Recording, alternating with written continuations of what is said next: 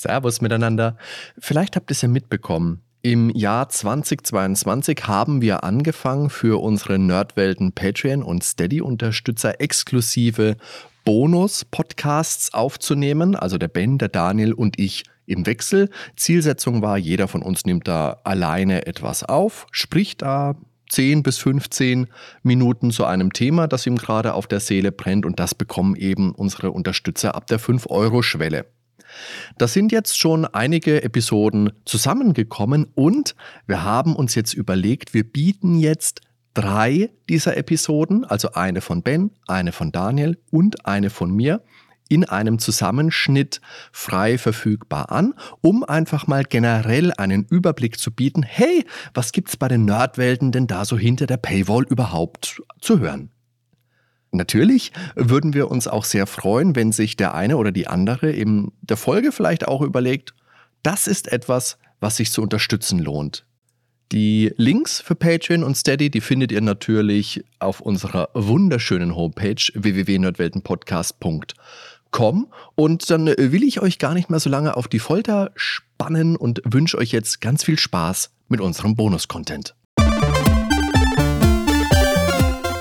Herzlich willkommen beim Nerdwelten Podcast.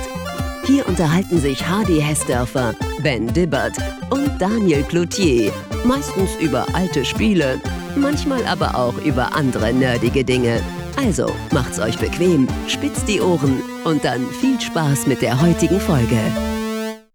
Hallo zusammen und willkommen zur ersten Ausgabe des Buchclubs bei den Nerdwelten. Wir hatten uns ja in der letzten Zeit schon längere Zeit eigentlich immer mal wieder überlegt, was könnten denn Themen sein, die wir unseren Bäckern bereitstellen können. Also wer wirklich jeden Monat hier auf Patreon oder auf Steady etwas zahlt, dass der auch etwas Content bekommen kann. Natürlich haben wir da immer auch drüber nachgedacht, was das für Podcast-Folgen sein könnten, ob wir da andere Themen machen. Wichtig war uns dabei natürlich, dass wir jetzt nicht die regulären Folgen aufsplitten und dann der breiten Hörerschaft wiederum Sachen vorenthalten.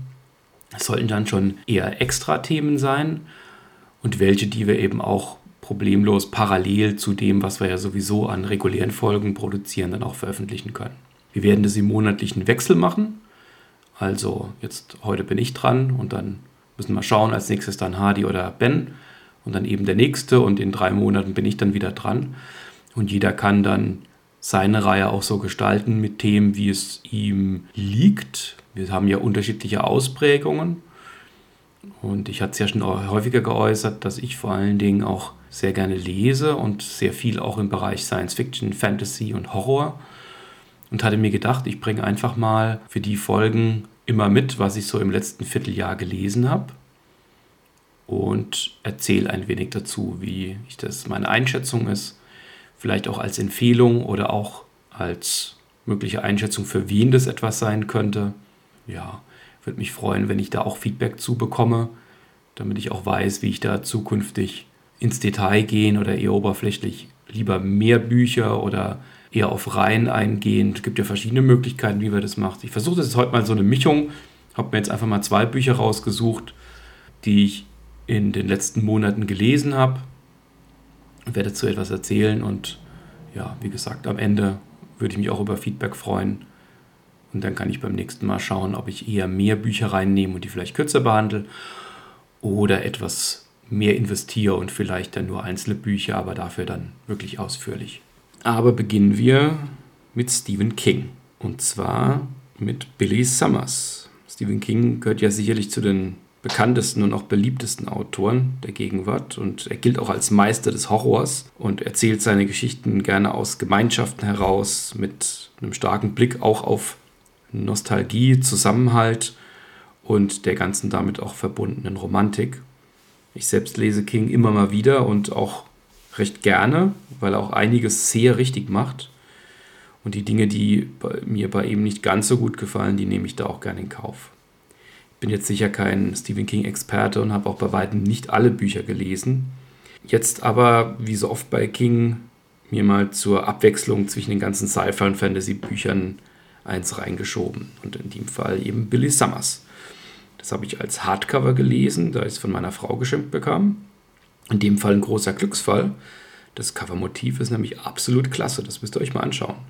Billy Summers ist einer von Kings Thrillern und kommt ohne irgendwelchen übersinnlichen Hokuspokus aus.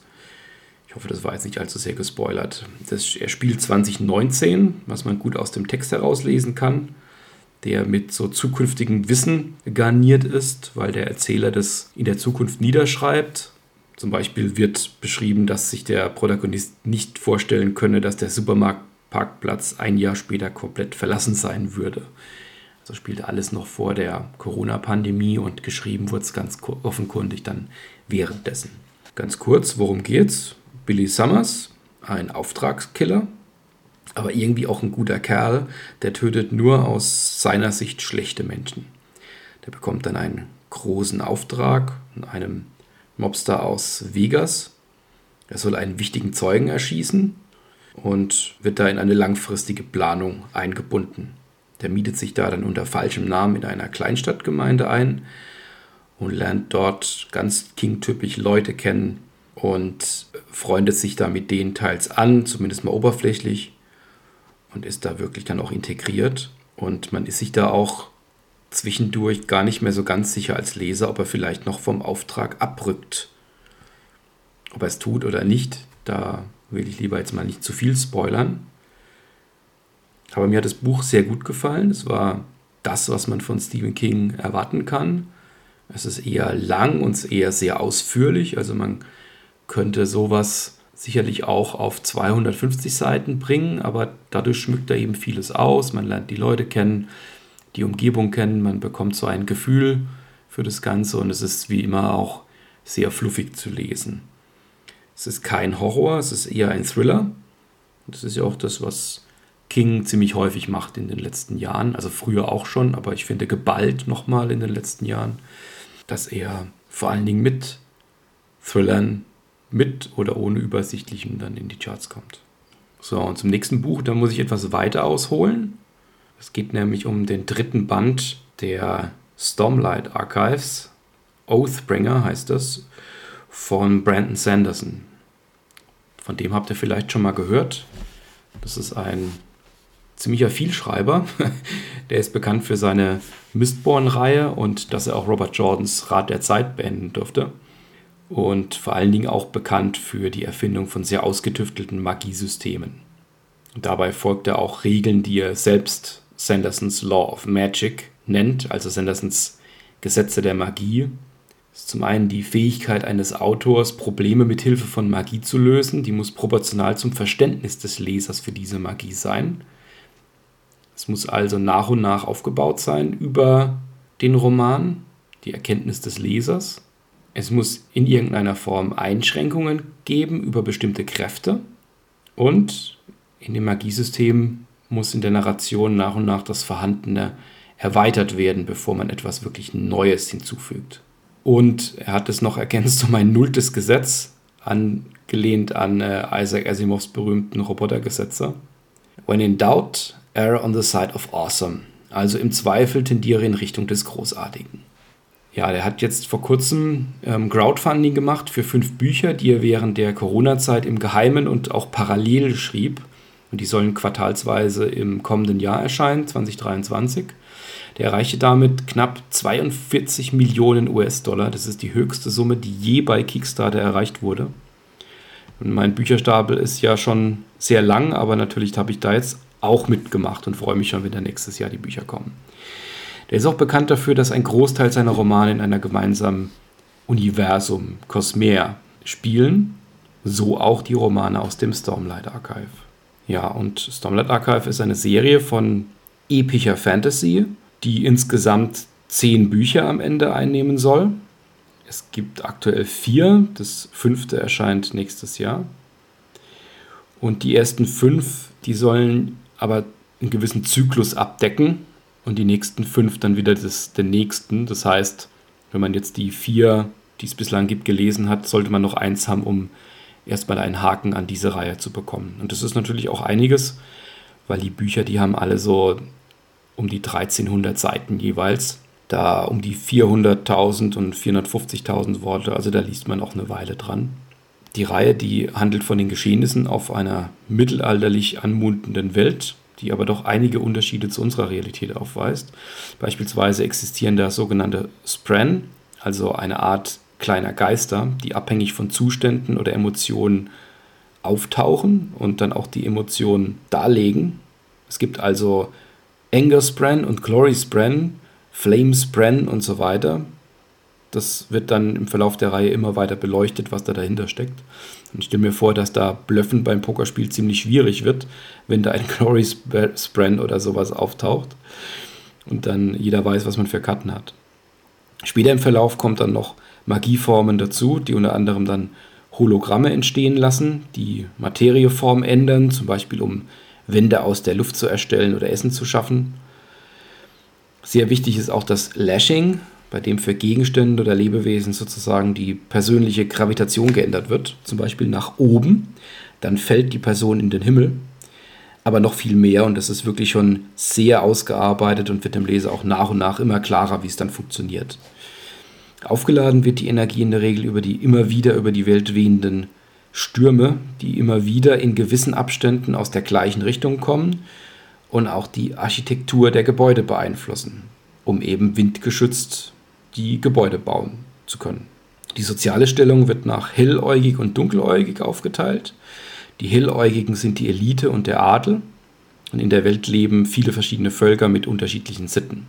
Eine davon ist, dass Frauen über eine Safe Hand und eine Free Hand verfügen und die Safe Hand immer bedeckt sein muss, ähnlich der Brüste in der Realität bei uns. Die Schreibkunst beherrschen, abgesehen von bestimmten religiösen und wissenschaftlichen Gruppen, nur Frauen.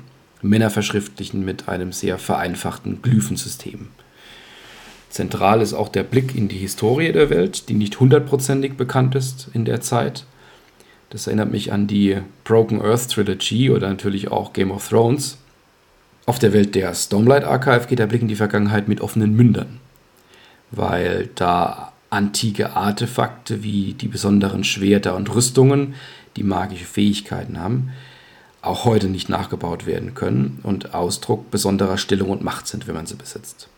Es gibt da ein Video, das ich in den Show Notes verlinke, das eine ganz tolle Einführung bietet in die Lore. Die Bücher nehmen sich viel Zeit, die Welt zu beschreiben und vor allen Dingen auch die Hauptcharaktere zu begleiten. Kaladin, ein aus eher einfachen Verhältnissen stammenden Arzt und Soldaten, der sich als Sklave aus dem Elend kämpft. Shallan, eine Adelstochter mit vielen Geheimnissen. Und Dalina, einen älteren Anführer eines Clans, der als rechte Hand des Königs zu Beginn dient. Der Fokus geht aber auch immer wieder auf die gegnerische Seite zu den Pashendi, das große Gegnervolk in der Handlung. Die kommunizieren über eine Art Gesang, den sie entlang der von ihnen allen simultan gehörten Rhythmen ausrichten, die für verschiedene Gefühlsregungen stehen. Die Bücher, die nehmen sich da sehr viel Zeit, den Blick des Gegners einzunehmen. Und ja, aber ich will auch gar nicht zu viel verraten. Das, da kann man sich wirklich so richtig reinwühlen in die Welt. Das ist sehr ausgefeilt, auch immer mal wieder eingesetzt, einzelne Kapitel aus anderen Gegenden mit anderen Völkern, die immer wieder noch so einen kleinen Mosaik liefern, um die Welt besser zu verstehen.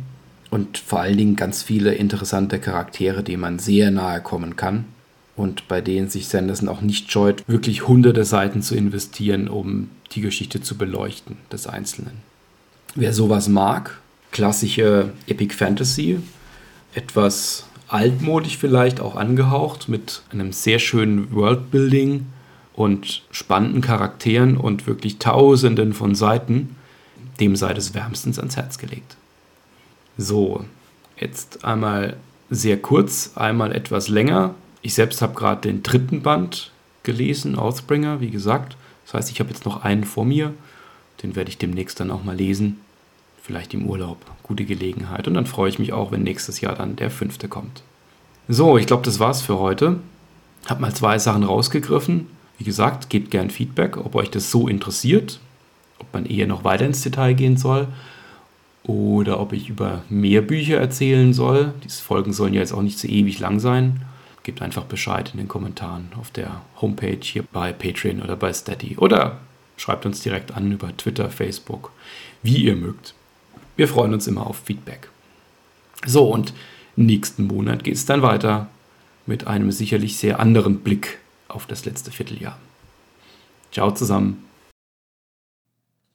Hallo liebe Unterstützer, herzlich willkommen zu meiner ersten Bonusfolge für euch. Wie es bei allen ersten Dingen so ist, ich würde mich natürlich auch sehr über euer Feedback freuen. Vielleicht könnt ihr mir auch vorschlagen, was ihr gerne von mir hören würdet, wie euch das so gefällt, was ich jetzt so von mir geben werde. Also ist heute alles so eine Art Testballon. Ne? Wir müssen uns ja gegenseitig auch erstmal kennenlernen hier im Unterstützerbereich. Ich habe mir jetzt gedacht, was ich für euch vorbereiten kann, wäre einmal eine kleine Übersicht über die Dinge, die ich so gespielt habe in letzter Zeit. Also die Dinge außerhalb des Podcasts, mit denen ich mich beschäftigt habe. Das äh, sind erfahrungsgemäß nicht sonderlich viele, weil allzu viel Zeit für andere Spiele abseits derer, die wir für die Vorbereitung für den Podcast brauchen, äh, sind einfach nicht drin. Aber da gab es jetzt im August 2022 zwei ganz nette, über die ich kurz was erzählen kann.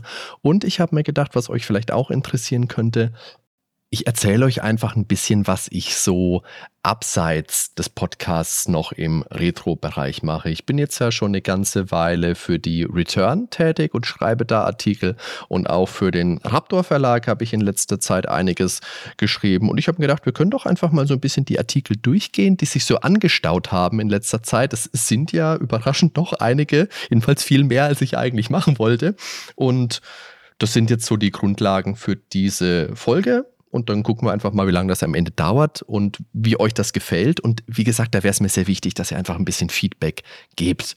Okay, dann fangen wir vielleicht mal an mit dem, was ich gespielt habe. Zum einen kam ja dieses wirklich tolle neue Turtles-Spiel raus. Shredder's Revenge habe ich auf der Switch gespielt. Ist ein schöner Throwback vor allem zu den 16-Bit-Turtle-Spielen namentlich Turtles in Time natürlich, aber auch Hyperstone heißt. Hyperstone heißt, auf dem Mega Drive habe ich, ja, ich habe es mal gespielt, aber das ist jetzt keines, das ich so oft und so gerne gespielt hätte, komischerweise wie Turtles in Time, das ja ein ganz tolles, ganz fantastisches Spiel ist. Und da schlägt das eben auch wieder in die, in die gleiche Kerbe hinein. Shredder's Revenge. Und das, hm, ja, ist ein gutes Spiel, macht auch Spaß, vor allem wenn man die alten Turtle-Spiele kennt. Ist ein sehr kompetenter Brawler. Man liest ja oft das beste Turtle-Spiel, das beste Prügelspiel. Kann man alles so sehen? Und ihr merkt jetzt schon, ich bin ein bisschen verhalten. Jetzt nicht, weil ich das nicht gut fände, und da dürft ihr mich bitte nicht falsch verstehen, das ist ein ganz herausragendes, ganz tolles Spiel, das wirklich viel äh, Spaß macht, unglaublich viele Moves hat und vor allem feuert es eben ein nostalgisches Feuerwerk ab. Also wenn du damals die Turtles gern mochtest, wenn du die TV-Serie vor allem geguckt hast, da ist wirklich alles dabei. Also da musst du dich wirklich hinhocken und anstrengen, damit du mit dem Finger drauf zeigen kannst und benennen kannst, welche Figur du aus der Serie jetzt vermissen würdest. Ich habe keine gefunden. Selbst bei mir war es eher so, dass da plötzlich Tempestra als Boss auftritt und da, da mag ich falsch liegen, aber die ist doch nur in einer Folge mal aufgetreten. Und das ist dann wirklich, da wird abgegrast, was abzugrasen ist und das bedient den Fan wirklich volle Möhre. Das zum einen. Und zum anderen, wie gesagt, du hast unglaublich viele Moves, die du machen kannst. Du kannst Casey Jones spielen, du kannst Meister Splinter spielen und April und die, die Turtles sowieso, das ist klar. Großartig es war halt so, dass ich dieses Spiel jetzt mit meinen Jungs auch gespielt habe, also wirklich auf der Couch mit den Kindern, die jetzt halt in dem Alter sind, in dem ich damals war, als ich die Turtles abgefeiert habe. Und meine Jungs haben die Nickelodeon-Serie damals geguckt, also die erste Nickelodeon-Serie, gibt ja inzwischen auch wieder eine zweite, hm, wie die Zeit vergeht, die ich selber auch sehr gut fand. Die war vom Storytelling her, finde ich, sehr kompetent. Gut, dieser CGI-Look ist halt mit der Zeit. Ist für ein anderes Publikum, damit kann ich gut leben, aber das war eine Serie, die mich auch gut unterhalten hat. Mit der alten Cartoon-Serie hat die natürlich nichts am Hut. Und das sind unglaublich viele Szenen, unglaublich viele Charaktere, die kennen meine Kinder halt einfach nicht. Also das ganze alte Kanal 6 Nachrichtenteam meinetwegen oder die Attila und seine Froschkumpanen, ich weiß gerade nicht, wie sie heißen, keine Ahnung. Na, also das nehmen meine Jungs hin und denken sich, ja, okay, aber können halt nicht wirklich was damit anfangen. Deswegen, das feiert wirklich vor allem sich selbst das Spiel, klar, aber auch die Fans von damals. Für die ist das wirklich ein rundum großartiges Paket, das man nur empfehlen kann. Für Fighting-Fans auch.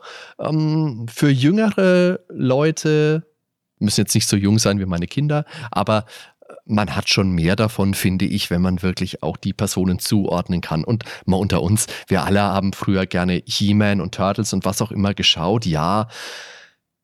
Aber diese Serien, die sind in unserer Erinnerung halt einfach besser gealtert, als sie es tatsächlich sind, wenn du es dir dann live mal wieder anguckst.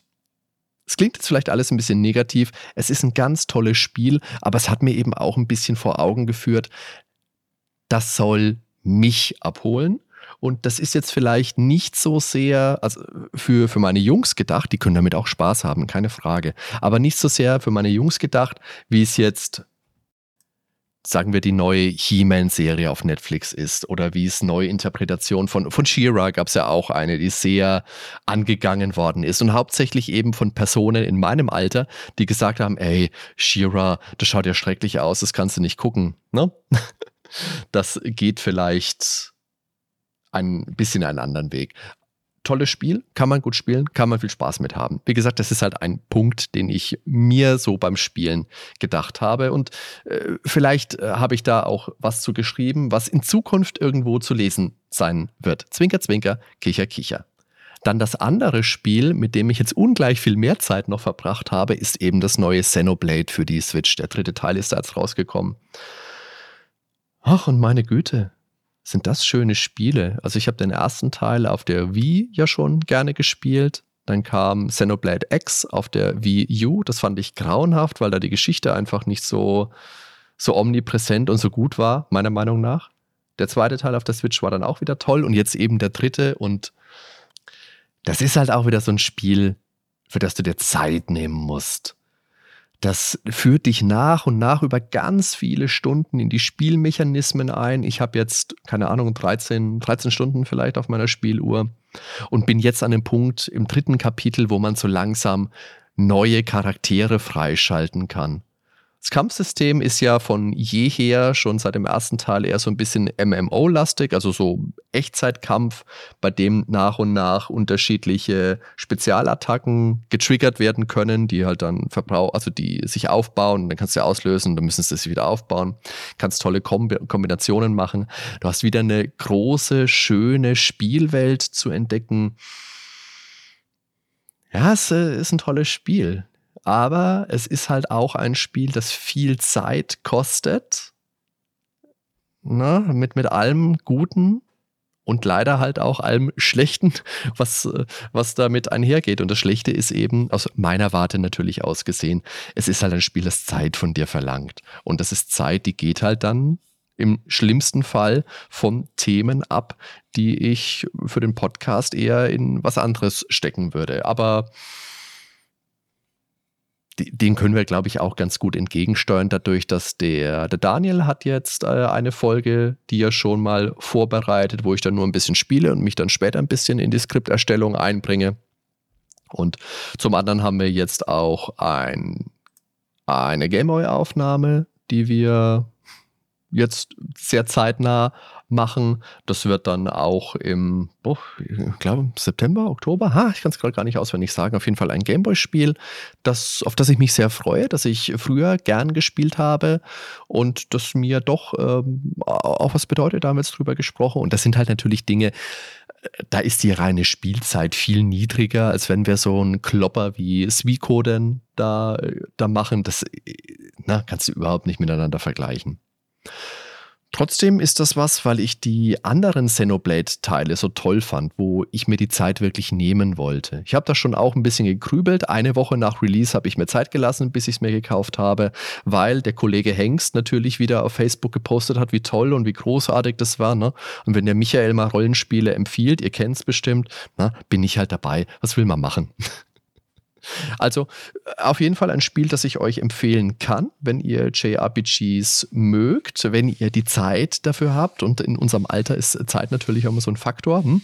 Ähm, ja, aber dann kann man die Zeit damit ganz gut verbringen.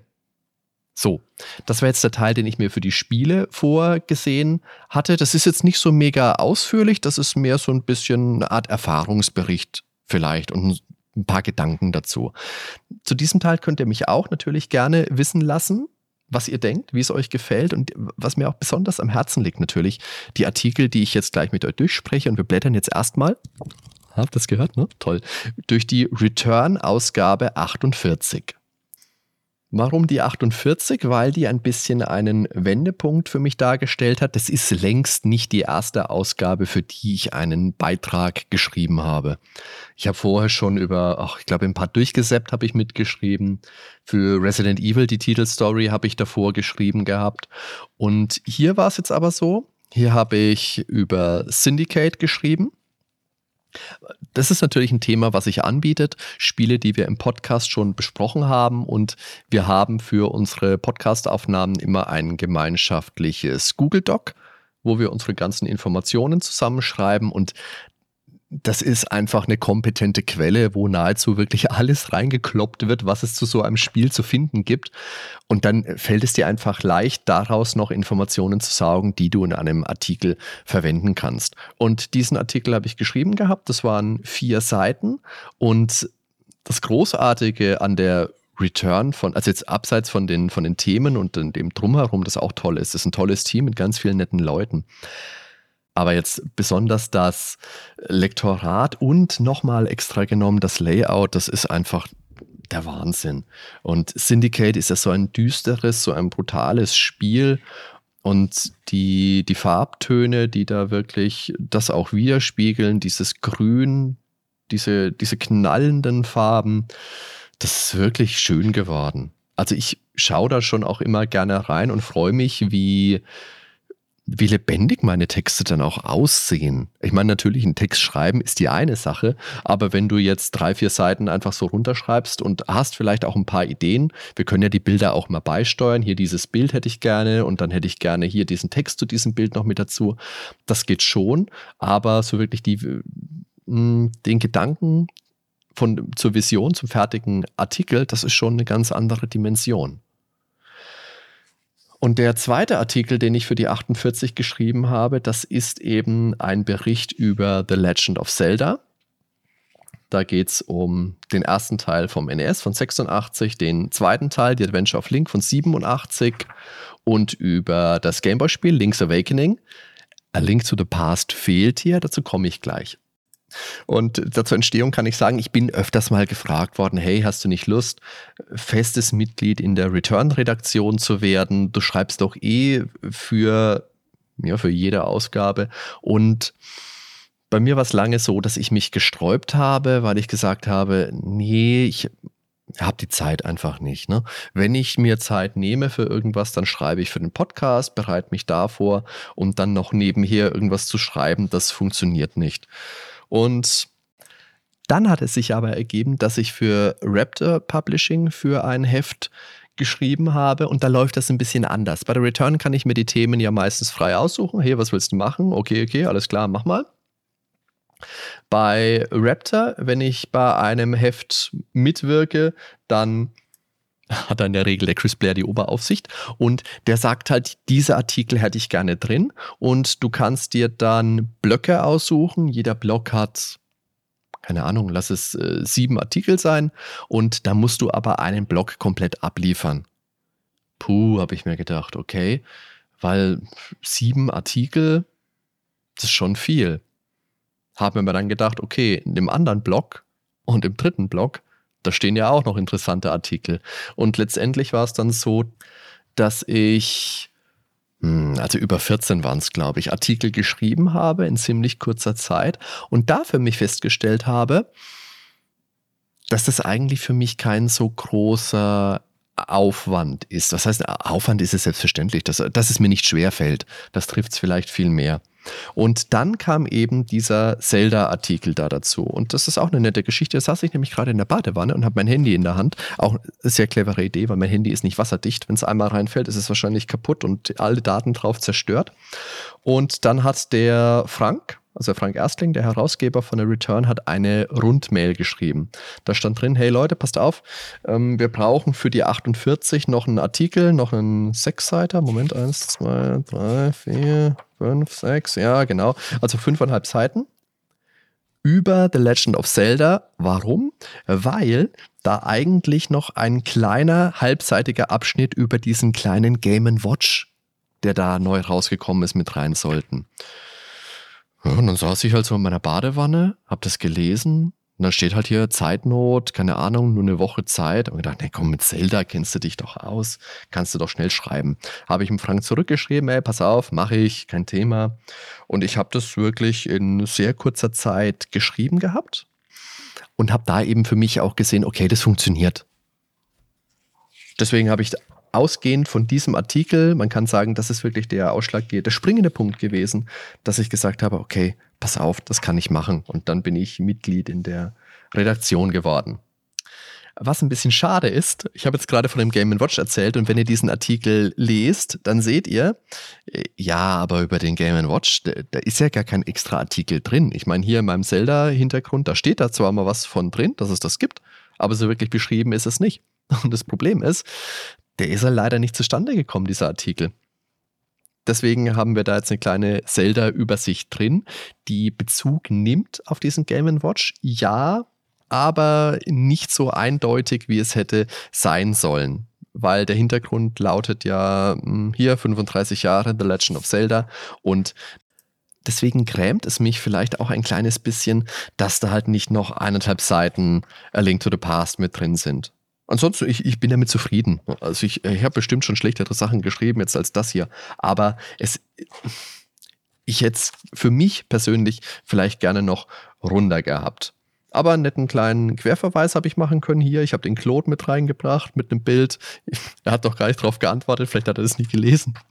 Aber genau, allein für diesen Zweck war es dann auf jeden Fall eine lohnende Sache und hat mich letztendlich dann auch in die Return-Redaktion reingebracht, der ich in Ausgabe 49 dann erstmals auch angehört habe. Ja, genau, das ist Bild drin. So, und die Ausgabe 49, dafür haben der Daniel und ich gemeinsam ein Durchgesäppt gemacht. Das ist so eine Art, sag mal, ein Thema, zu dem dann viele Spiele oder mehrere Spiele vorgestellt werden. Unser Thema war eben Spiele zu Cartoonserien der 1980er Jahre, also hauptsächlich so Sachen, die halt im Wochenend, Samstagvormittagsprogramm gelaufen sind oder damals, also auf RTL oder damals auch auf Tele 5.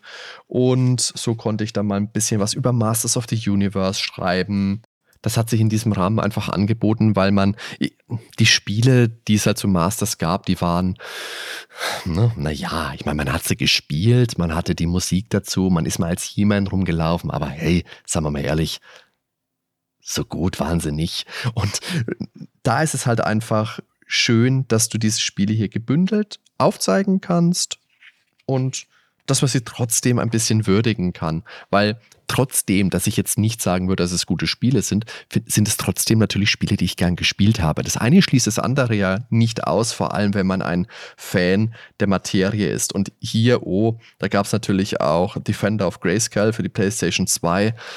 Ach, das war leider so grauenhaft. So schlimm. Also die 2001, 2002er Serie, die es dann neu gab, diese Neuauflage von Masters, die war großartig. Spitzenserie, tolles Storytelling. Aber dieses Spiel für die PlayStation war einfach hingerotzter Mist. Leck mich fett, war das schlecht.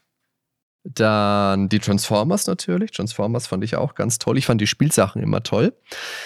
Die waren halt früher in den 80ern sehr filigran. Also ich kann mich daran erinnern, ich hatte einen, ach, frag mich nicht, wie der heißt, der konnte sich in einen Jet und in, einen, in eine Eisenbahn verwandeln. War ein Decepticon auf jeden Fall, das weiß ich noch. Und den hatte ich dann mal bei einem Freund mit dabei. Und der, der lag halt irgendwo rum und wir sind dann, keine Ahnung, später irgendwann wieder zurückgekommen und dann war er halt kaputt. Keiner weiß, wie es passiert ist. Die Mutter von meinem Freund hat mir dann einen neuen geschenkt, was ich irgendwie total lieb, aber total lieb, klar. Aber sie hätte auch sagen können, hier, keine Ahnung, ich habe mitgespielt, ist kaputt gegangen. Also, äh, ich habe auf jeden Fall einen neuen bekommen und der ist aber dann auch gleich, oder das heißt nicht gleich, der ist dann aber auch wieder an den gleichen Stellen kaputt gegangen. Also keine Ahnung. Der hatte so die Flügel, wenn du aufgeklappt hast, dann hat er unten noch so, wie soll man denn so sagen, so Spitzen dran gehabt, die sind halt gebrochen, meinetwegen. Oder die Füße, wo auch die, das Cockpit vom Jet drin war, die sind irgendwann mal kaputt gegangen. Also es war toll, ein spannendes Spielzeug, auch ein unglaublich gutes Konzept. Ich meine, hey, das waren Roboter und Autos, wie geil ist das? Oder, oder irgendwelche anderen Gegenstände. Die Spiele dazu aber, hm, ja, die waren nicht so meins. Das haben C4, das waren aber auch Spiele, die habe ich dann wirklich nur in der Vorbereitung für diesen Artikel mir mal angeguckt. Die Teile, die ich hier beschrieben habe. Da ist das NES-Spiel ist mit drin. Convoy no Natso. Das gab es ja genau. Japan exklusiv. Jetzt muss ich mal bei, bei, mir selbst spicken. Das ist ja auch schön. Und C64 Transformers. Dann haben wir noch Battle to Save the Earth. Ja, gut. Meine Güte. Ähnlich war es bei Bravestar. Das war die Nachfolgeserie zu. Na, Nachfolgeserie ist verkehrt, aber das war ja auch von der gleichen Firma, die auch He-Man gemacht hat. Filmation, genau lief vielleicht nicht ganz so lang wie He-Man, war bestimmt auch nicht ganz so lang, gab ja auch Spielzeug, gab es auch eine Hörspielreihe von H.G. Francis, also von dem Mann, der auch die Masters-Hörspiele gemacht hat. Und ich glaube, der hat auch Romane geschrieben und hat für Europa auch andere Hörspiele, also Hörspiele ge geschrieben. Ja, also das habe ich auch nicht geguckt in einer fernen Zeit, in einem fernen Raum, der Planet New Texas, ein Freiheitstraum. Ihr dürft mich gerne ergänzen, wenn ihr es zu Ende bringt. Und das Spiel dazu, auch ganz toll, das war sogar indiziert. Das meint man gar nicht. Habe ich auch nicht gewusst, überhaupt, dass es ein Spiel gab. Auch für die Recherche erst entdeckt und dann erstmals gespielt. Ist kein gutes Spiel, aber du läufst halt durch den wilden Westen und schießt irgendwelche Leute um. Heieiei, schnell auf den Index damit. Und da ist es auch erst 2013 wieder runtergeflogen. Der Wahnsinn. Bravestar als Charakter fand ich ganz cool. Es war so eine, ja, Western-Science-Fiction-Serie mit dem namensgebenden Sher Sheriff, der so ein amerikanischer Ureinwohner war und der so Totem-Fähigkeiten beschwören konnte. Also genau, Stärke des Bären, Augen des Falken, Schnelligkeit des Pumas und Ohren des Wolfes.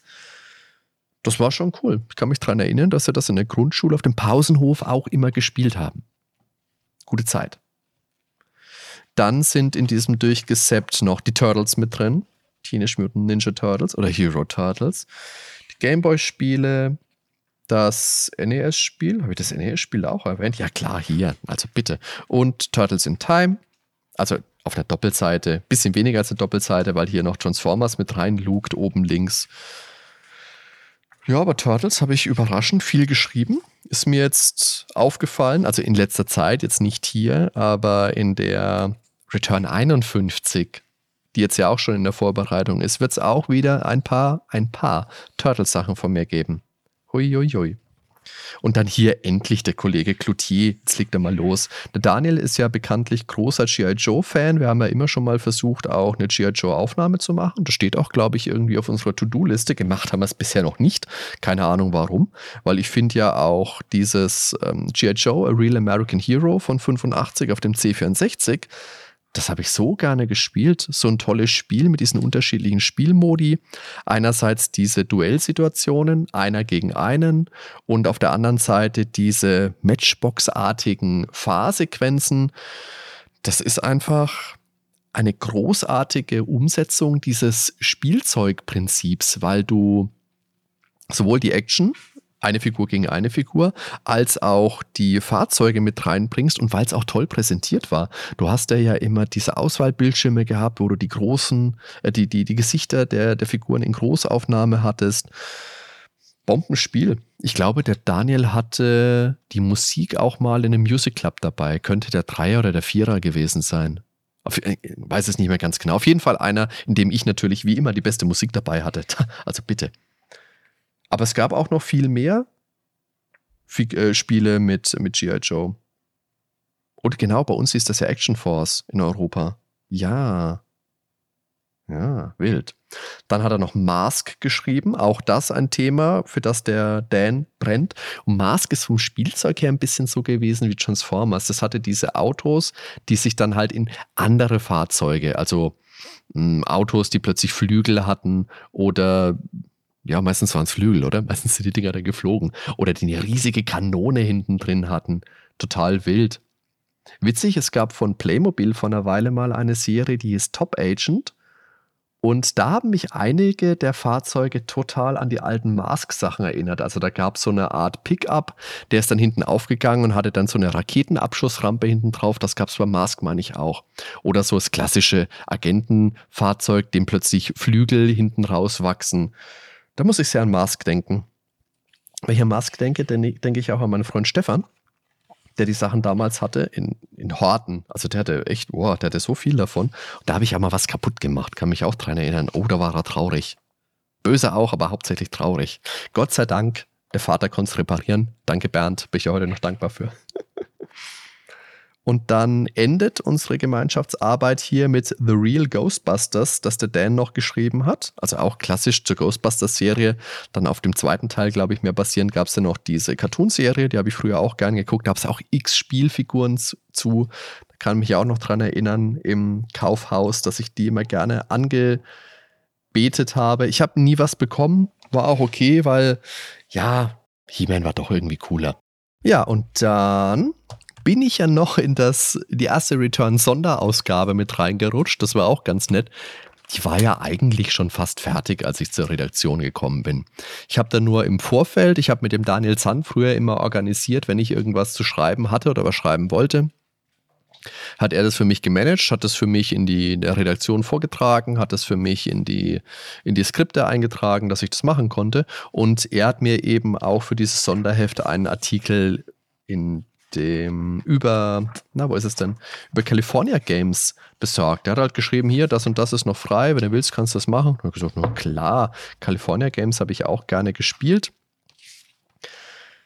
In diesem Sonderheft gibt es ja für die Spieleübersichten immer eine Doppelseite und das ist ganz nett. Ich bin hier eingerahmt mit California Games von Cadaver, von den Bitmap Brothers und von Chaos Engine. Und beide Sachen hat, wer soll es gewesen sein? Natürlich Daniel Cloutier geschrieben.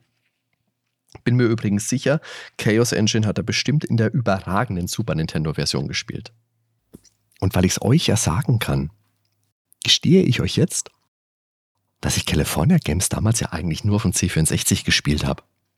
Ich habe mir das hier für diesen Artikel wirklich auch auf dem Amiga überhaupt mal anschauen dürfen. Das war ein herausragendes Spiel, tolles Setting, dann dieser Flair von du bist in Kalifornien und kannst am, am Strand dich amüsieren, du kannst surfen. Surfen war so gut. Da habe ich mir damals wirklich gewünscht, dass es davon ein eigenständiges Spiel gäbe.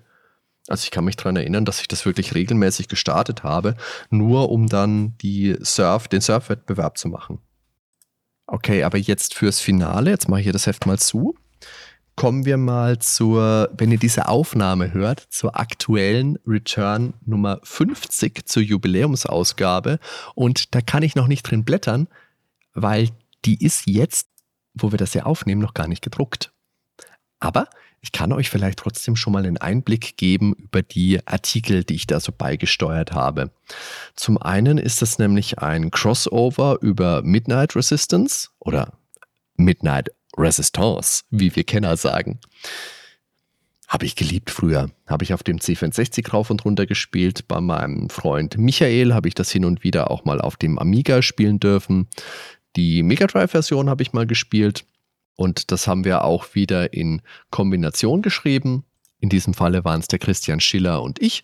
Ich habe den einführenden Text über den Automaten und generell über das Spiel geschrieben und er hat dann eben die unterschiedlichen Portierungen gemacht. Das ist auch mal eine nette Erfahrung gewesen. Ich habe dann auch ein bisschen bei mir drüber gelesen, er hat bei mir mal mit reingeschaut und wir haben uns da ein bisschen gegenseitig ergänzt. Das ist durchaus auch eine schöne Erfahrung, mal so einen Artikel zu schreiben. Aber mein Magnum Opus ist in diesem Heft natürlich mein Artikel über 30 Jahre Super Nintendo in Deutschland. Das ist ja im August, am 15. August 2022, witzigerweise auch der Tag, an dem ich das heute aufnehme. Ja, ist das wirklich das Jubiläum? Ich kann mich dann an die Redaktionssitzung erinnern, als es darum ging, hey, es kommt die Nummer 50, wir brauchen noch Themen, was fällt euch da denn ein? Und dann habe ich gesagt, hey, wann kommt das Heft? Ja, es kommt im August. Und dann habe ich gesagt, Leute, August 2022. 30 Jahre Super Nintendo in Deutschland. Hallo? äh, ja, okay, wenn du meinst, mach mal. Ja gut, dann habe ich mal gemacht. Ich komme jetzt auf 11,5 Seiten und da können wir vielleicht noch kurz ein bisschen drüber gucken, was ich da so verzapft habe. Auch da muss ich äh, einstiegs nochmal sagen, ich finde es halt einfach geil, was die Return so an Lektorat und an Layout einfach zu bieten hat. Also in, natürlich so die grobe Idee, was ich gerne hätte. Also ich, ich schreibe da halt ein, mein Docs-Dokument und gebe das frei und mache dann immer so Anmerkungen. Hier hätte ich gerne das und da stelle ich mir so und so vor. Aber der Unterschied zwischen meinen Ideen und was dabei mal rauskommt, das ist ja nochmal wie, wie Nacht und Tag, wenn man es richtig betonen will. Also gefällt mir mega gut. Ich gehe schwer davon aus, dass es im fertigen Druck dann auch noch so gut aussieht. Bin schwer begeistert. Also das, das macht einfach Freude. Und dieser Artikel, für den habe ich ja damals auch das Interview mit dem Claude Maas geführt, der ja lange bei Nintendo gearbeitet hat. Da haben wir im April 2022 kam die Nerdwelten-Folge raus, wo wir über das Super Nintendo ein bisschen gesprochen haben. Ich glaube, als das Super Nintendo nach Deutschland kam. Genau, das war das. Und da ist natürlich auch ein bisschen was von reingeflossen. So sollte das natürlich auch sein. Das war nämlich damals der Pitch, als ich den Artikel mir eingebucht habe für die Nummer 50, dass ich gesagt habe, hey, pass auf, ich habe ja einen guten Freund, der hat früher bei Nintendo gearbeitet. Da könnte ich bestimmt auch einen Podcast machen und könnte das ein bisschen mit einfließen lassen. Und so ist es dann im Endeffekt ja auch geworden. Es geht also so ein bisschen um die Geschichte, um die zeitliche Verortung, um Sega ist natürlich ein bisschen mit drin, der Konkurrenzkampf, die 50-60 Hertz Geschichte ist drin. Über Spiele habe ich was geschrieben. Hm, die besten Super Nintendo Spiele, da, ne, also wenn ich mich auf zehn beste Super Nintendo-Spiele beschränken müsste, das Problem ist halt, du hast halt Dinge, die musst du mit reinnehmen, die kannst du nicht außen vor lassen. Dann ist die große Frage, bringst du Mario RPG mit rein oder machst du es nicht? Verdienst hättest das sicherlich. Auf der anderen Seite haben es damals einfach viele Leute, gerade in Europa, nicht gespielt, weil du es nicht spielen konntest. Du konntest das ja damals nur auf einer US-Konsole spielen, auf einer nicht umgebauten US-Konsole. Oder wenn du Glück hattest, gab es diesen alten Fire-Adapter, ich glaube von Fire war der. Und das hat manchmal funktioniert, dann ist dir das Spiel aber gerne auch mal abgestürzt. Und andere Adapter haben das überhaupt nicht genommen, das Spiel. Also, das ist eher was, was du in so eine, oder was ich in so eine Liste deswegen nicht mit reinnehmen würde. dann haben wir eben Final Fantasy VI mit drin und wir haben Chrono Trigger mit drin. Für mich die beiden besten Spiele auf der Plattform. Welches jetzt eins ist und welches zwei, das ist immer tagesformabhängig. Mario World ist natürlich drin. Super Pro Protector, auch mit dem Verweis hier, der, der Pro Protector und die, die Söldner. Da haben Fabian und ich in der letzten Nerdwelten durchgeblättert Folge auch drüber gesprochen.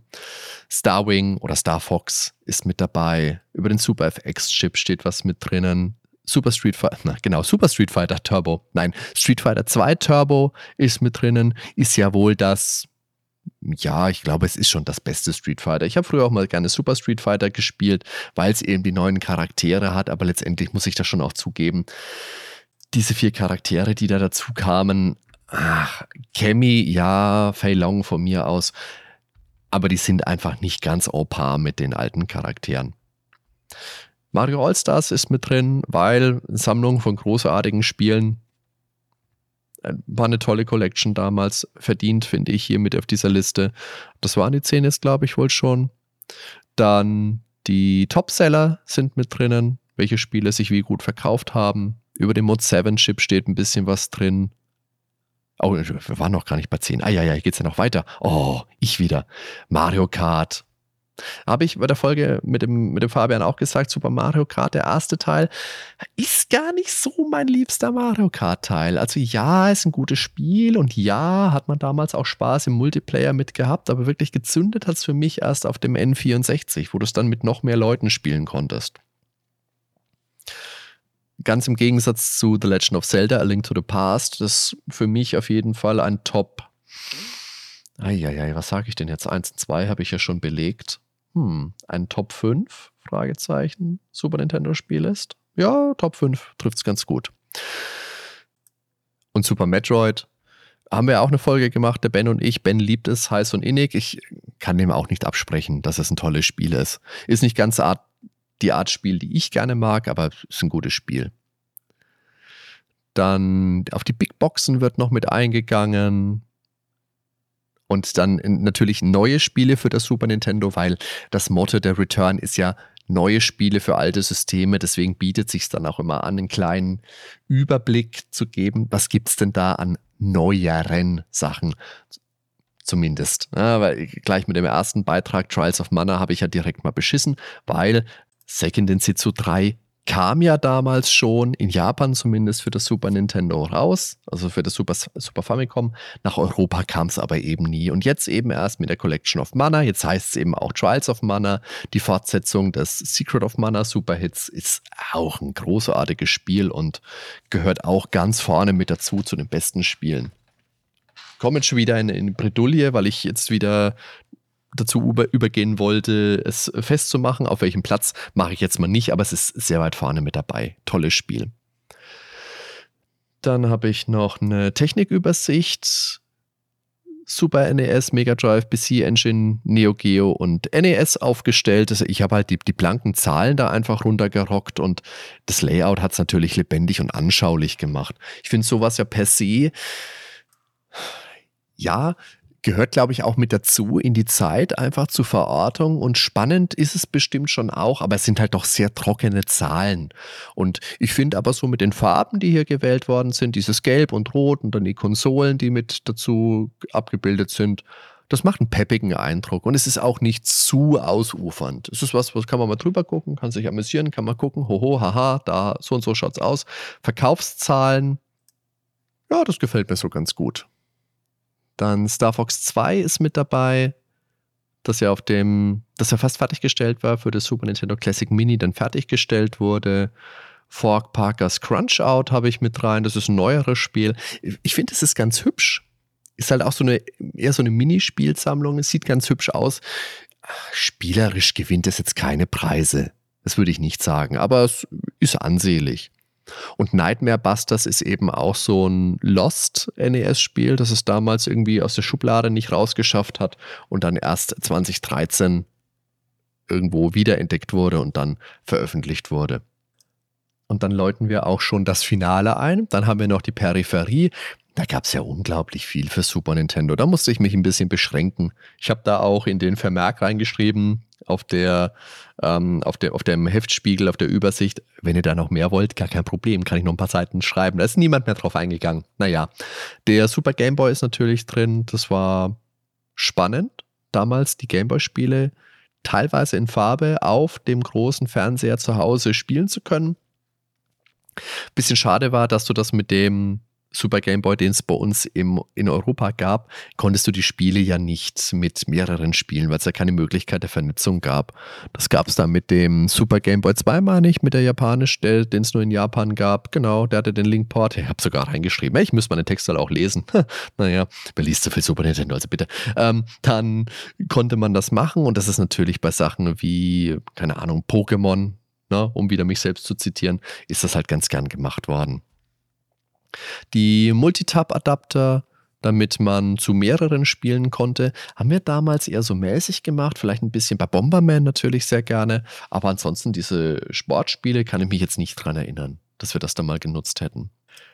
Dann gab es noch diese Game Converter, damit man Spiele aus unterschiedlichen Regionen auch auf der heimischen Konsole spielen konnte. Das war eine tolle Sache, dass du dann plötzlich in der Lage warst, Japan-Importe und US-Importe ohne Umbau deiner Konsole einfach einzustecken und spielen zu können, braucht es halt hinten dran ein PAL-Spiel, das quasi als Überbrückung gedient hat.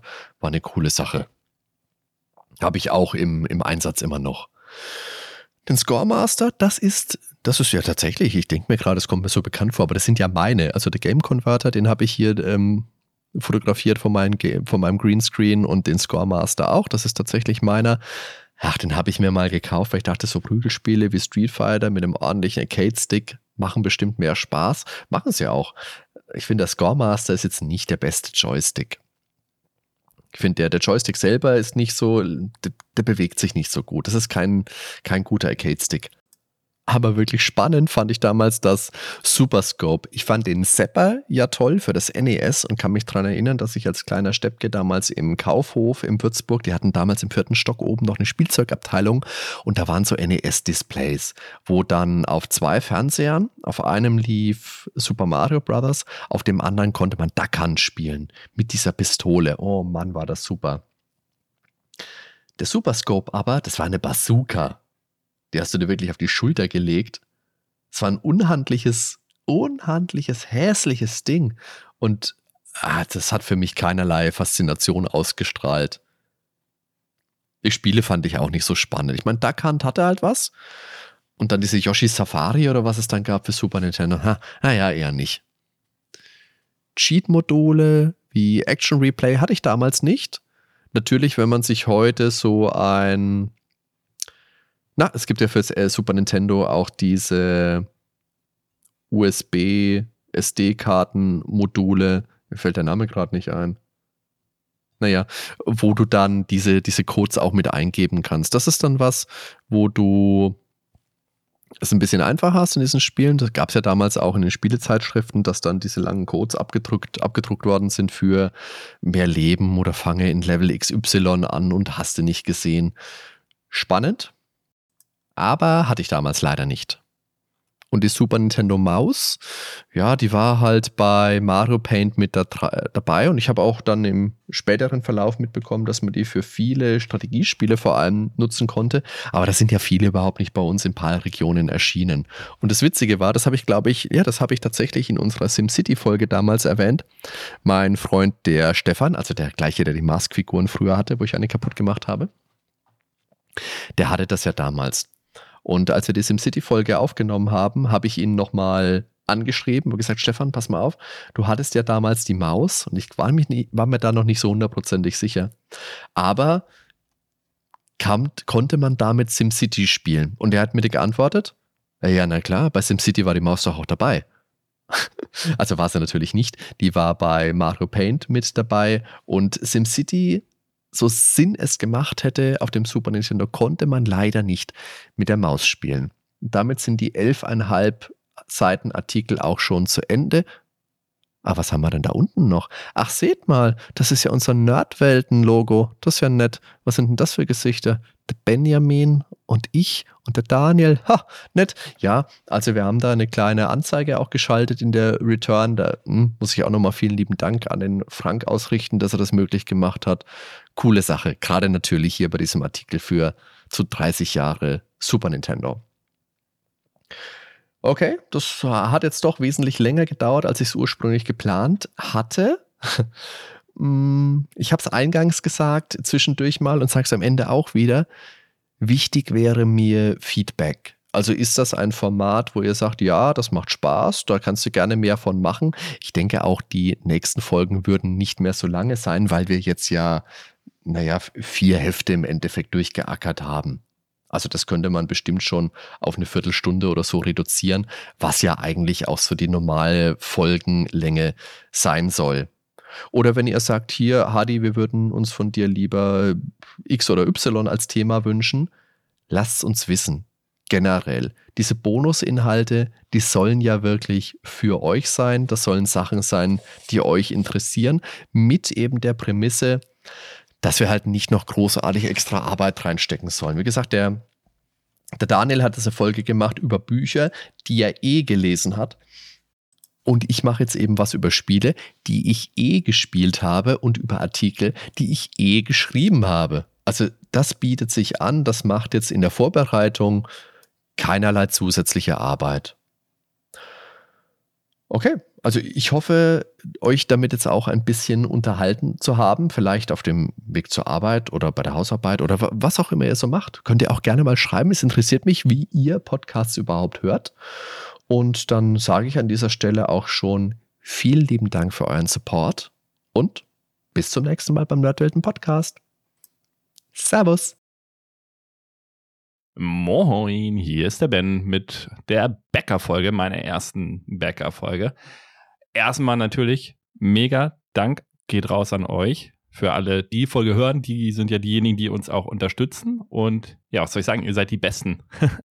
Richtig cool, ja. Ähm, ich habe mir hier was überlegt und zwar wollte ich im Prinzip mal so ein bisschen vorstellen, ein, eine, ein Unterprojekt, sage ich mal, von meinem generellen Musikprojekt. Die meisten wissen ja, dass ich unter Nordisch Sound eben die Musik mache, unter anderem auch das Intro-Thema zum Beispiel von unserem Podcast. Das heißt, ich mache auch normale Musik, sage ich mal in Anführungszeichen, mit modernen Synthesizern oder Orchesterinstrumenten oder richtigen Instrumenten wie Gitarre etc., Klavier. Aber ich bin eben auch sehr viel im 8-Bit-Bereich unterwegs. Das fing im Prinzip, ja, ich sag mal, mit Beginn von Corona an, so 2019. Ich kann gerade mal gucken. Nee, 2020 ähm, habe ich angefangen, genau. Also das war dann zumindest doch die Anfangszeit, sage ich mal, von Corona. Und zwar am 18. Juni habe ich meinen ersten Track released auf CSDB. Das ist die C64 Database. Da sind im Prinzip alle möglichen Releases von C64 ähm, Gruppen oder ja, Szenern, sage ich mal, die in der Szene aktiv sind. Die veröffentlichen da ihre Sachen, alle möglichen alten Demos, Cracks, alles aus den 80ern bis jetzt ist dort gesammelt in dieser Datenbank. Und da habe ich meinen ersten Track hochgeladen. Das war ein Deus Ex Cover von dem Versa Live aus Deus Ex. Das war am 18. Juni 2020. Und ja, bin dann relativ schnell auch in so eine Gruppe reingekommen, Hokoto Force damals. Also die meisten von Hokoto Force sind in Italien, aber wir haben weltweit Mitglieder im Prinzip. Und mittlerweile bin ich eben auch noch in der Access-Gruppe zusätzlich mit dabei. Ja, worauf ich hinaus will, ich mache da sehr viel Musik und unter anderem sehr viele Cover, weil ich wollte hier primär über meine Mega Man-Geschichte mal ein bisschen erzählen, weil ich bin auch dabei, im Prinzip die Mega Man-Tracks oder einige Mega Man-Tracks vom NES umzusetzen auf dem C64. Äh, ich muss es sagen, wie Dan kommt, auf dem C64 umzusetzen. Der hat halt ein paar andere Möglichkeiten. Also einmal hat er natürlich eine Einschränkung, weil es einen Kanal weniger gibt. Das heißt, auf dem NES hast du eben vier Kanäle, wo der C64 aber nur drei Kanäle zur Verfügung hat. Dafür können diese drei Kanäle aber jederzeit die Wellenform wechseln, was auf dem NES eben nicht möglich ist. Da ist jeder Kanal exakt einer Wellenform zugeordnet, also zum Beispiel Sägezahn, Rechteckwelle, äh, Rauschen, wobei Sägezahn hat das NES gar nicht. das war jetzt vielleicht ein schlechtes Beispiel. Tatsächlich hat das NES zwei Rechteckwellen, eine Dreieckswelle und ein ja, Rauschkanal eben für die Geräusche. Aber wenn ihr da noch mehr interessiert seid, da kann ich euch die Folge 42 ans Herz legen. Da habe ich mal ein bisschen ausführlicher das Ganze damals, also das ist ja schon richtig lange her, die Folge 42. Da habe ich die mal auseinandergebröselt, den NES Soundchip und so ein bisschen was auch mit Soundbeispielen erklärt. Aber kommen wir zurück zu Mega Man. Was ich mir eben erhoffe, ist, dass die Original-Tunes durch diesen C64 eben ja eine andere Dimension bekommen. Äh, der C64 hat halt ein paar Sachen, die hat das NES nicht. Also der Bass ist zum Beispiel sehr variabel und geht relativ tief runter, äh, wenn man ihn richtig programmiert. Also kann man halt richtig coole Sachen machen. Das Einzige, was ich halt immer machen muss, ist, dass ich das Schlagzeug und die, die Bassspur dann auf einen Kanal zusammenlegen muss. Weil man hat eben nur diese drei Kanäle auf dem C64 im Gegensatz zu äh, dem NES mit 4, wie gesagt. Und da muss man dann immer so ein bisschen tricksen, dass man versucht, den Originaltrack doch irgendwie umzusetzen. Und ja, mir geht es halt nicht einfach nur ums Umsetzen, sondern ich versuche da immer noch ein eigenes Feeling irgendwie rüberzubringen, dass der Track eben nicht genauso wie auf dem NES klingt. Dann äh, kann man auch das Original hören. Und es ist mehr ein Remix. Äh, ja, deshalb fange ich einfach mal an. Ich war tatsächlich erstaunt. Und zwar der erste Track, den ich gemacht habe, das war von Mega Man 3, das Top-Man-Thema. Und ich war erstaunt, was ich alles davor schon gemacht habe. Also ich habe gedacht, Mega Man, das ist schon so seit Anfang meiner Remix-Zeit, dass das schon immer so mit dabei war, aber das ist gar nicht so. Ich habe vorher sogar schon Chrono Trigger angefangen, äh, ja, was heißt angefangen, also den Battle-Track gemacht, äh, das Kampfthema von Chrono Trigger oder auch Donkey Kong Country, Sticker Bush Symphonie, sogar hier Metroid, Super Metroid mit Brian Star Red Soil, ähm, diverse Deus Ex-Tracks, das war alles noch vor meinem ersten Mega Man-Track. Duke Nukem habe ich gemacht. Terranigma natürlich, bestes Spiel der Welt. Darf an dieser Stelle mal wieder nicht unerwähnt bleiben. Doom, äh, Episode 1, Mission 1, also das bekannte Thema von dem ersten Doom-Level habe ich damals schon geremixed. Und das eben alles noch vor Mega Man 3. Aber dann war es halt irgendwann soweit. Das heißt, Top Man, wann habe ich das released? Ich gucke gerade mal. Das war am 23. Juli 21. Genau, also ziemlich genau ein Jahr, nachdem ich angefangen habe mit dem ganzen Kram. Das andere war am 18. Juni 2020. Ähm, ja, also war etwas über ein Jahr. Da habe ich mich das erste Mal dann an Mega Man getraut. Ich würde sagen, wir hören einmal kurz ins originale Topman-Thema rein und dann spiele ich mein Cover mal an.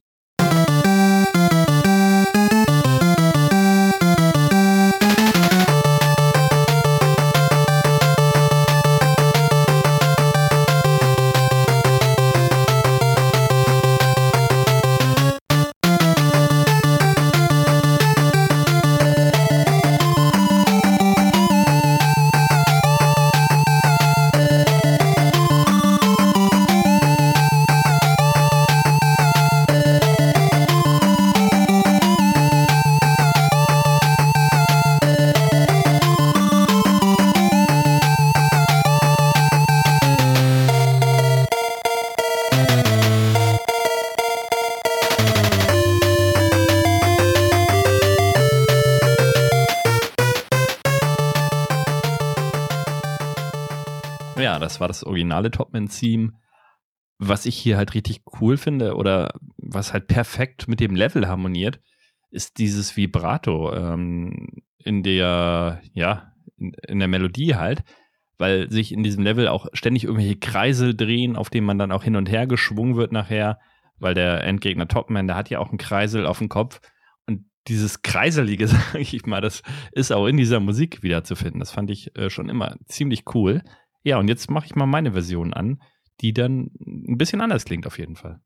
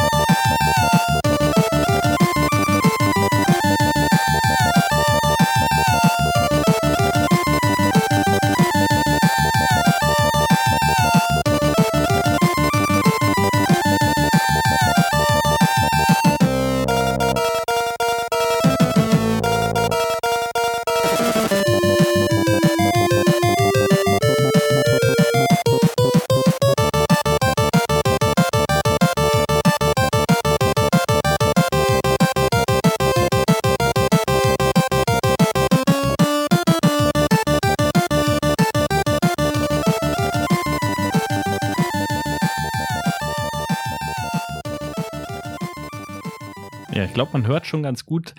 Die Betonung liegt da ja ziemlich stark auf den Drums eben auch und auf dem Bass. Ne? Und das ist schon ein bisschen anders. Ähm, ja, das war zumindest mein erster Gehversuch in Richtung Mega Man damals.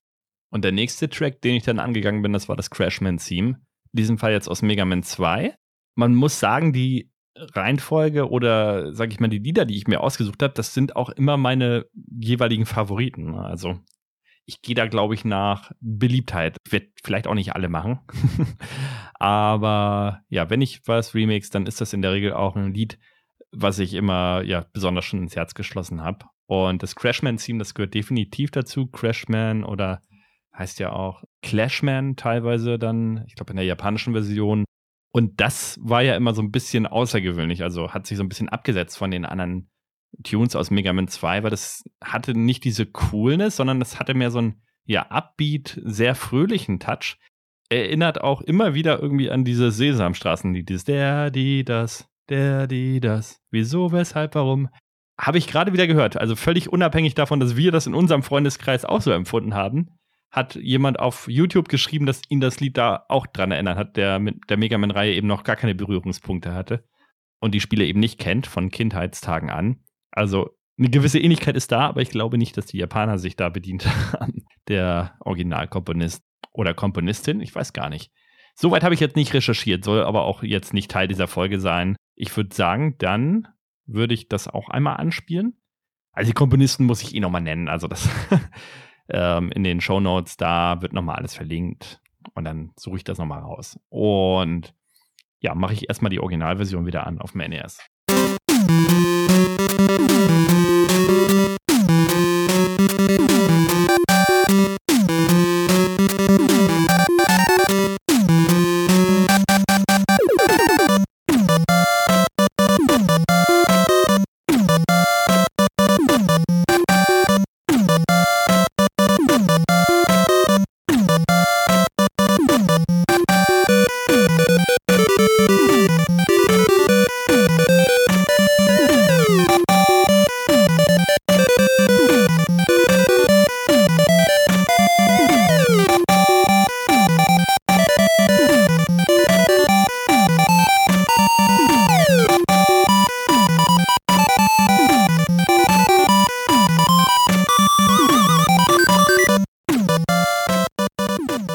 Wie gesagt, war schon immer eins meiner absoluten Lieblingslieder aus der Mega Man-Reihe.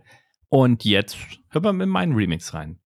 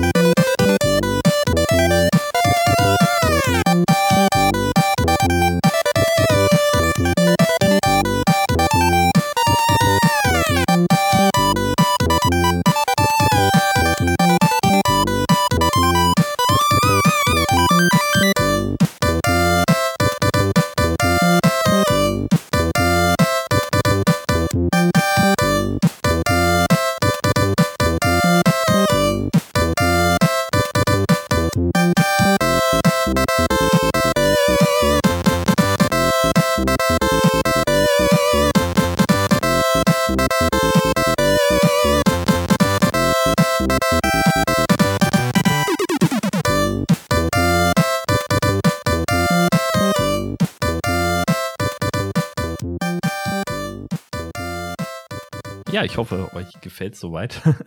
ähm, was ich noch mal zur technischen Seite sagen kann, wie ich das Ganze angehe.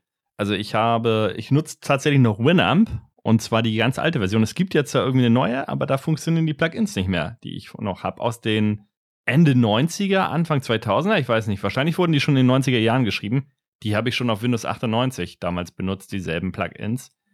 Und zwar sind es halt ja ganz coole Plugins, die die jeweiligen Chiptune-Formate unterstützen. Also beim NES ist es das NSF-Format oder bei Super Nintendo das SPC-Format. Und man hat halt Einstellungsmöglichkeiten, dass man dann die einzelnen Kanäle jeweils deaktivieren kann und dann kann ich über Winamp das Ganze exportieren als Wave-Datei. Das heißt, ich kann mir schön die einzelnen Spuren ziehen und die dann in mein reguläres Audioprogramm packen, ähm, kann das dann anpacken, kann das dann anpassen, wollte ich sagen, dass das Metronom im Takt dazu läuft. Das heißt, ich kann mir das richtig schön aufbereiten, so dass ich dann entsprechend die Spuren genau analysieren kann, nach Gehör eben.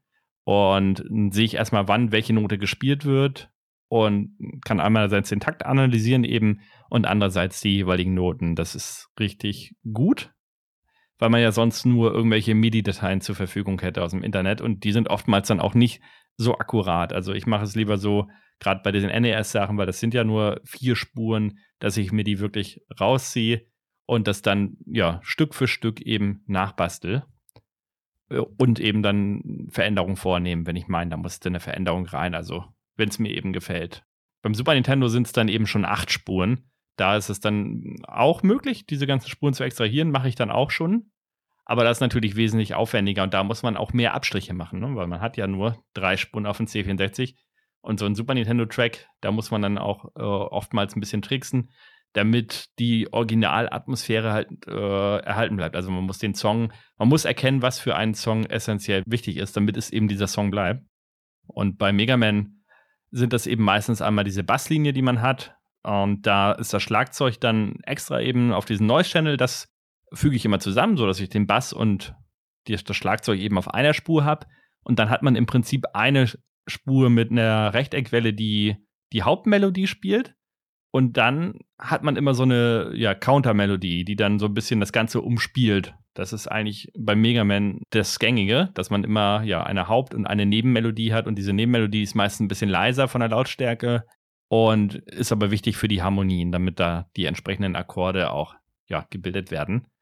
Und das Lied auch so klingt, wie man es kennt. Weil wenn man sich nur auf die, den Bass und die Hauptmelodie beziehen würde, dann würde es so klingen, als wenn irgendwas fehlt, dann wird es sehr leer klingen. Und das ist aber schon möglich, das sehr akkurat eben umzusetzen durch die drei Spuren. Die reichen da schon aus. Ähm, was ich immer noch mache, das ist auch richtig cool, dass ich ähm, nicht exakt auf den Ton genau die Töne halt spiele, sondern pitch die ganz minimal hoch oder runter, sodass diese beiden Spuren, also die Haupt- und die Counter-Melodie, dass die so ein bisschen äh, gegeneinander verstimmt sind. Das bringt dann noch so einen ganz interessanten, ja, so eine Art Phaser äh, oder, äh, ja, nicht Phaser, ähm, so ein Chorus-Effekt. Genau. Das ist im Prinzip so ein Chorus-Effekt, den man dann dort einbauen kann, dadurch, dass man halt ja nicht irgendwie einen Halbton, äh, also weit entfernt vom Halbton, sondern wirklich nur minimal das Ganze verstimmt eine Spur oder auch beide und dann klingt das Ganze noch mal ein bisschen voluminöser. Und der nächste Track, den ich dann angegangen bin, das war ein echter Klassiker, wenn nicht der meist geremixte Mega Man Soundtrack überhaupt. Ähm, das war entsprechend von Mega Man 2 das Wileys-Thema. Ich glaube, ja, das ist schon so oft gecovert worden. Habe ich mich trotzdem nochmal wieder rangemacht. Gab es auch schon auf dem C64. Hat mir persönlich schon gefallen, aber nicht so gut, äh, dass ich gesagt hätte, das müsste nicht nochmal neu gemacht werden. Also ich habe mich dann daran gesetzt und habe auch das entsprechend umgesetzt. Hören wir auch jetzt einmal rein und danach dann äh, direkt im Anschluss die C64-Version. Diesmal ohne Unterbrechung. Ich spiele das jetzt nahtlos hintereinander weg. Also erst die Originalversion und dann meine Version.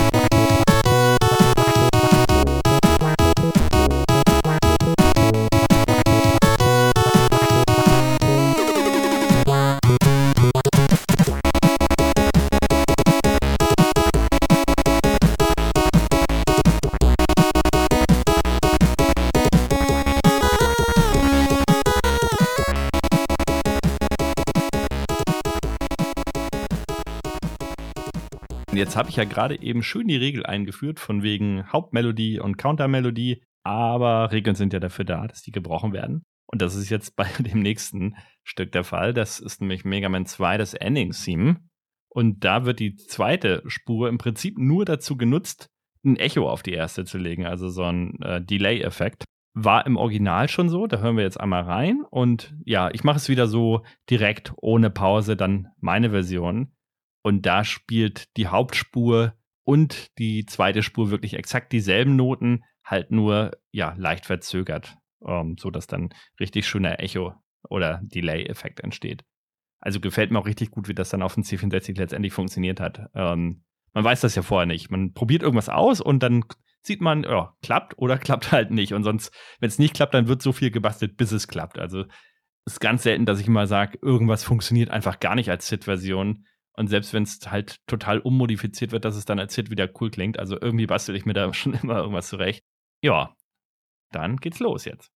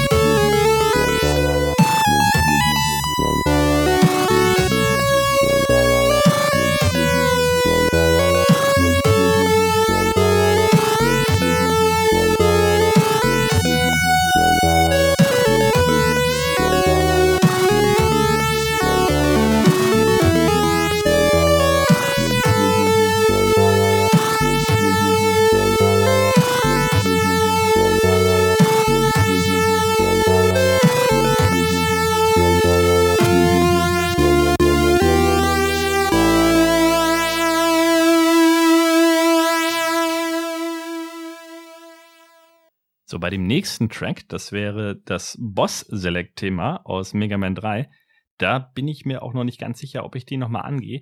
Beziehungsweise ich bin eigentlich schon dran, hab's aber noch nicht veröffentlicht und ähm, ist auch noch nicht final. Weil die Version, die ich jetzt gemacht habe, finde ich nicht schlecht, aber es gab auch berechtigte Kritik, dass da im Bassbereich oder gerade ja im, im tiefen Bereich entsprechend so ein bisschen muddelig klingt das alles. Das ist noch nicht ausgewogen genug, der Mix. Also der, in den Höhen fehlt es ein bisschen oder in den Mitten und im Bassbereich spielt vieles gleichzeitig. Also den Track werde ich wahrscheinlich irgendwann nochmal angehen, beziehungsweise das, was ich jetzt schon gemacht habe, dann noch finalisieren und dann nochmal eine zweite Version hochladen. Ich zeige euch trotzdem einmal die Originalversion und dann die, die ich schon erstellt habe bisher, die eben auch auf meinem YouTube-Kanal schon online ist. Aber da wird eventuell oder ja, mit hoher Wahrscheinlichkeit irgendwann nochmal eine andere Version kommen.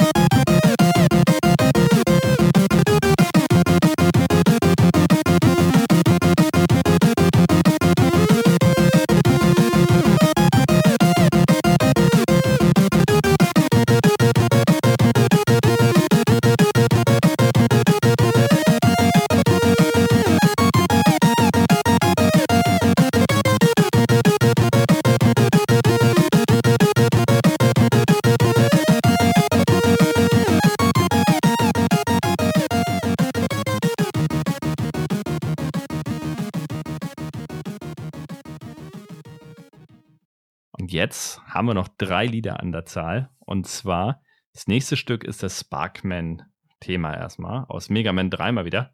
Ich habe ziemlich viel von Mega Man 3 dabei, merke ich gerade. Von 2 müsste ich auch noch mal ein paar mehr Tracks machen. Ja, aber das ist jetzt das Sparkman-Theme. Ja, ihr kennt das ja schon. Erst original, dann meine C64-Version. Die ist übrigens ein bisschen, äh, ja, weiß ich gar nicht, äh, geht so ein bisschen in den Elektro-Techno-Bereich schon fast rein. Also da habe ich eine ziemlich harte Kickdrum eingebaut. Gefiel mir ganz cool.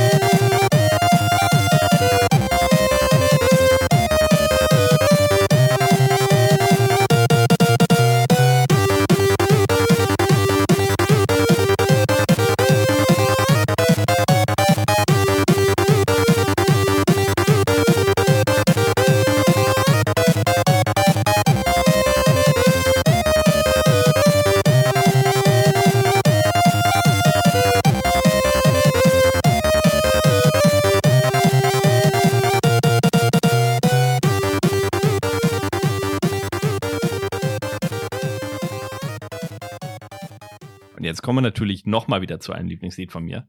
Das ist das Shadowman-Theme aus Mega Man 3. Da war ich ein bisschen äh, enttäuscht auf, auf YouTube tatsächlich, dass ja da gar nicht die Response so hoch war wie teilweise bei den anderen Mega Man-Liedern. Vielleicht habe ich es auch einfach nur zum falschen Zeitpunkt hochgeladen, ich weiß es nicht. Aber ich weiß nicht, ob das Stück weniger populär ist als andere, das Shadowman-Theme. Ich fand es immer ziemlich cool als Kind schon und finde es heute immer noch ziemlich cool. Gerade mit diesem Opening, also mit dieser kurzen, ja, mit diesem kurzen Bass-Intro. Das fand ich, äh, dadurch setzt es sich so ein bisschen ab von den anderen Stücken. Fand ich immer schon sehr gelungen. Also erstmal wieder NES-Version und dann kommt meine hinterher.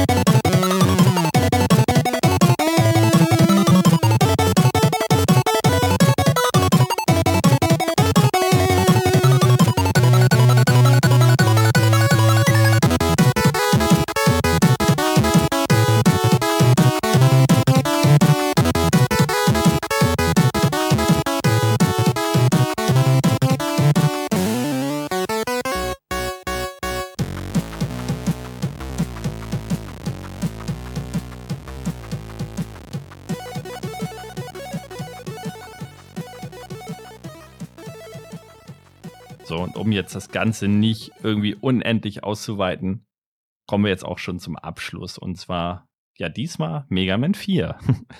Hatte ich bisher auch noch gar nicht. Ist auch mein einziges Mega Man 4-Stück bisher und ist auch bisher das letzte Mega Man-Stück, was ich dann gemacht habe. Das habe ich hochgeladen am 14. August 22, also wieder ein Jahr später. Also ja, zwei Jahre bin ich jetzt schon dabei mit diesen Mega Man-Stücken. Hau da immer zwischendurch mal wieder eins raus. Vielleicht kriege ich irgendwann mal ein Album voll, dass man mal 20 Lieder hat und dann komplett so ein Mega Man, äh, ja, C64 8-Bit-Album draus machen kann. Das wäre ganz cool. Bei Sparkman habe ich tatsächlich, bei Sparkman, bei Brightman habe ich tatsächlich ein ähm, bisschen dazu genommen. Das heißt, ich habe so Arpeggio-Akkorde, die ganz schnell gespielt werden, mit eingebaut, die es im Original so gar nicht gab, weil ich fand, es klang, wenn ich es eins zu eins so umgesetzt habe wie die Mega Man 2 oder 3 Tracks, hat mir nicht gefallen und dann habe ich gedacht, ach, da musst du irgendwie noch mal was basteln und im Endeffekt bin ich jetzt ganz zufrieden mit dem Ergebnis und die Akkorde musste ich mir auch tatsächlich raushören, habe ich dann mit so einem, in meinem Musikprogramm habe ich dann Piano ähm, erstmal genommen und habe dann die einfach dazu gespielt und habe geguckt, wie es klingt nach Gehör. Und das, was mir gefiel, das habe ich dann drin gelassen. Dann habe ich es eben in dieser C64-Version umgesetzt. Aber ja, erstmal hören wir ins Original rein. Kann ja auch sein, dass ihr die gar nicht alle kennt, die Lieder. Und dann hören wir in die C64-Version rein.